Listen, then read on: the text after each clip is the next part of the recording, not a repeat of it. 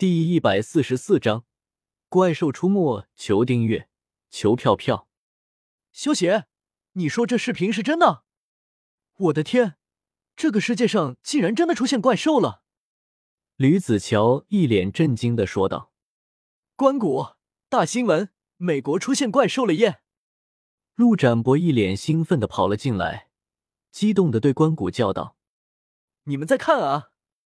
展博看到电视上放的视频，说道：“不过这不影响他的热情。”他对关谷激动的问道：“关谷，你说这个世界上有怪兽了，是不是还会有奥特曼啊？”怪兽的确出现了，但是会不会有奥特曼，这个我就不知道了。”关谷一脸认真的回道。萧协对于这几个活宝也是一阵无语，无奈道：“我说你们关心的重点。”应该是怪兽会不会出现在华夏吧？萧邪，你说是怪兽会出现在华夏？展博和关谷同时一脸震惊的叫道：“也不是没有这种可能，毕竟怪兽现在已经消失了，不是吗？”萧邪耸了耸肩道：“接下来的几天里，果然没有出乎萧邪的预料，日本、韩国和俄罗斯先后遭到了怪兽的袭击。”以地球上现在的武器，一般的武器根本拿怪兽没有任何办法。像核武器这种杀伤力巨大的武器，又根本不能随便使用。不过每次大闹一番后，怪兽就自己离开，这一点倒还是让人们感到庆幸的。可是就算是这样，现在人们也开始加强了防备，尤其是还没有被怪兽袭击过的国家，生怕下一个被袭击的国家就是自己的国家。这怪兽每一次打闹，都会毁掉半个城市，这样的损失虽然比起发射核弹同归于尽会小一点，但是如果不把怪兽消灭掉，那么人类的损失会越来越大的。于是联合国组成了一支战斗部队，这个战斗部队叫做救世部队。这个部队不仅装备齐全，并且还配备了小型核弹，准备等到下一次怪兽出现，一举消灭它。争取将损失降到最低。Baby，我们今晚出去看电影吧，我已经买好票了。萧协打电话对 Baby 说道：“好啊，正好下午我有空。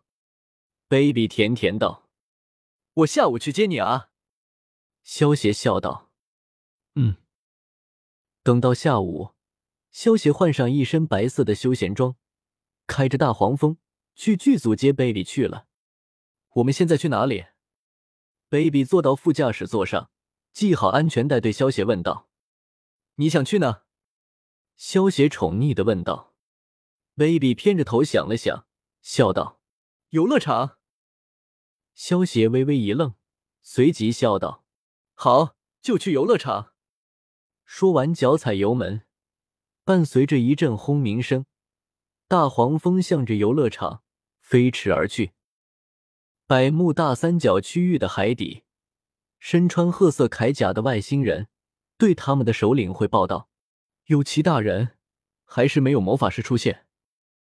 看来美巴达闹的还不够啊！下一次就让美巴达一直破坏，直到魔法师出现。”幽七冷笑道：“这种美巴达怪兽是一种宇宙战兽，以地球上现在的武器，还没有什么武器能够威胁到他的。”他就不相信会逼不出魔法师现身。是，幽奇大人，那我们是按原定计划进攻华夏，还是改变计划？按照原计划，明日让美巴达进攻华夏，逼出魔法师，然后抓捕他们。属下这就去办。萧协帮 baby 捋了捋刚才因为坐过山车被吹乱的秀发，看着有些兴奋的 baby，萧协笑道。没想到你竟然喜欢玩过山车、蹦极这些刺激的游戏。呵呵，天色不早了，我们去看电影吧。Baby 挽着萧邪的手臂，开心的笑道：“今天一下午，萧邪陪他将游乐园里面几个最刺激的游戏全都玩了个遍，他可是玩的很尽兴啊。”好了，走吧。萧邪宠溺的捏了捏 Baby 的脸颊，笑道。说完，萧协开着大黄蜂，带着 baby 赶往了电影院。买了两桶爆米花和两大杯可乐后，萧协带着 baby 进入电影院里，找到位置坐了下来。半个小时后，电影《泰坦里克号》渐入佳境，听着耳边传来的主题曲《我心永恒》优美的旋律，萧协轻轻抱住了 baby，将她搂在了自己的怀里。杰克和露丝的结局真是太可怜了，baby 有些感性的说道。萧协右手轻抚 baby 的脸颊，温柔中带着坚决，说道：“我不会让这种悲伤的结局发生在我们身上的。”萧协，baby 柔情似水的看着一脸坚决的萧协，将身体往萧协身上靠得更紧了。很快，电影就到了结尾，看着最后杰克和露丝诀别的时候，电影院里面的情侣们已经开始相拥。热吻了起来，正是因为感叹杰克和露丝他们的诀别，情侣们才会知道更加珍惜彼此。萧协和 baby 也没有例外，两人一直吻到电影结束，观众散场，这才停了下来。baby，我们去吃夜宵吧，想吃什么？萧协看着双颊绯红的 baby，笑着问道。baby 歪着头想了想，笑道：“吃小龙虾吧。”好久没吃过了，我有点想吃了。好，听你的。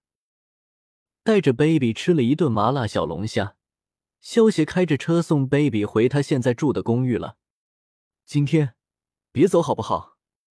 回到家后，baby 从背后一把抱住萧协，低着头出声道：“好。”萧协微微一愣，轻抚着 baby 的玉手，转身将他抱起。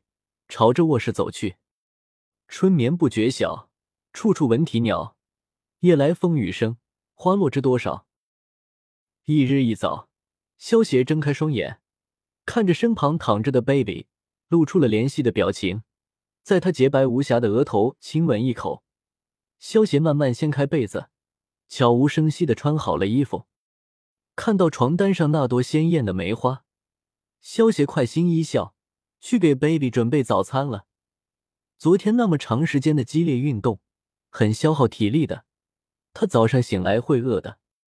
半个小时后，只穿了一件白色衬衫的 baby 走到萧协身后，轻轻的抱住了萧协，将俏脸贴在萧协的后背上，贪婪的感受着萧协的气息。去洗漱一下吧，早餐马上就好。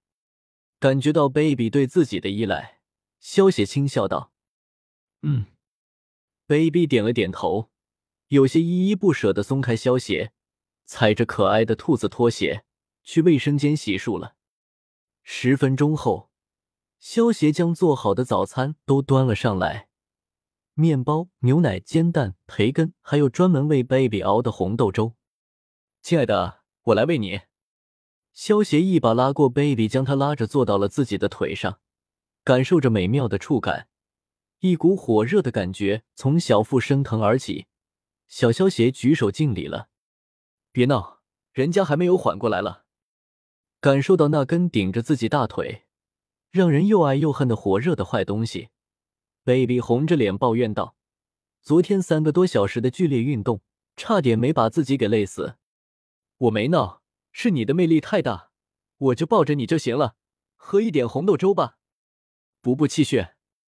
萧协一脸无辜的说道：“这只是自然反应。”一位下身没有穿着裤子的美女坐到自己的大腿上，如果萧协没有反应，那还是男人吗？两人说说笑笑，半个小时后才享用完了这顿早餐。吃完早餐后，两人坐在沙发上。打开电视看了起来，baby 有些慵懒的躺在了萧协的怀里，一脸开心的感受着萧协胸膛的温度。插播一条紧急新闻：之前出现破坏城市的怪兽，这一次再次出现了。他这次的目标是华夏的沿海城市。这次联合国组成的救世战队，到底能不能彻底消灭怪兽呢？下面将画面转交到现场的记者手中，观众朋友们。出现在我们眼前的这只巨大怪兽，就是这些天破坏了好几个国家城市的角翼兽了。角翼兽的来历，我们无从得知。但是它对人类含有敌意是肯定的。这次由各国精英战士组成的救世战队，是否能够战胜角翼兽？我们只能拭目以待了。